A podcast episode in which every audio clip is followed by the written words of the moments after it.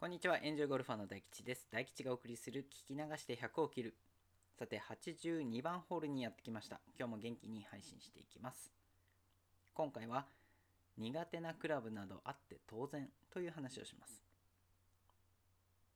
最大14本までと認められているゴルフ。他のスポーツと比較しても、ここまで多くのツールを持ってプレーするというのは、ゴルフ以外にはないのではないでしょうか。だからこそ、どのようなセッティングにしようかとか、どんなクラブにしようかとか、悩みや迷いや楽しみが尽きないのはそんなとこにあるのかもしれませんね。そんな最大14本のクラブの中で、あなたは苦手としているクラブはありますか？ちなみに私は14本の中で最も苦手なのは5番アイアンです。じゃあバックから抜けばいいじゃないかという考えもあるかと思います。実際、スコアにこだわるなら苦手なクラブをバックから抜くのもありという内容のエピソードも以前配信をしています。ですが、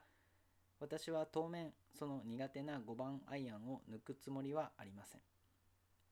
理由は2つあって1つはそれでも林からの脱出などに使えることはあるということそしてもう1つは苦手という理由でバックから抜いてしまうとまた残った中から苦手なクラブができてしまうという考えです。もう少し具体的に言うと5番を5番アイアンを抜いたら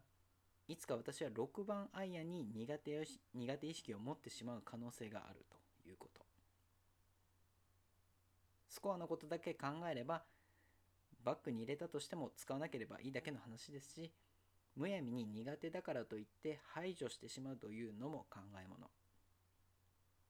私たちはアマチュアのエンジョイゴルファーですから苦手クラブなどあって当然なんです。得意と苦手を得意と苦手を理解した上で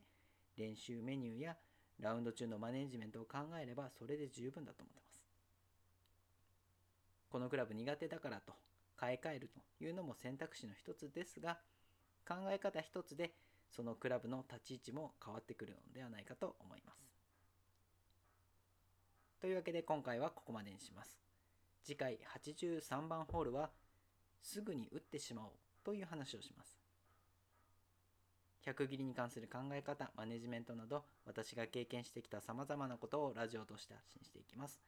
もしよかったらこのチャンネルや Twitter をフォローしていただければ嬉しいです。ここまで聞いていただきありがとうございました。また次のホールでお会いしましょう。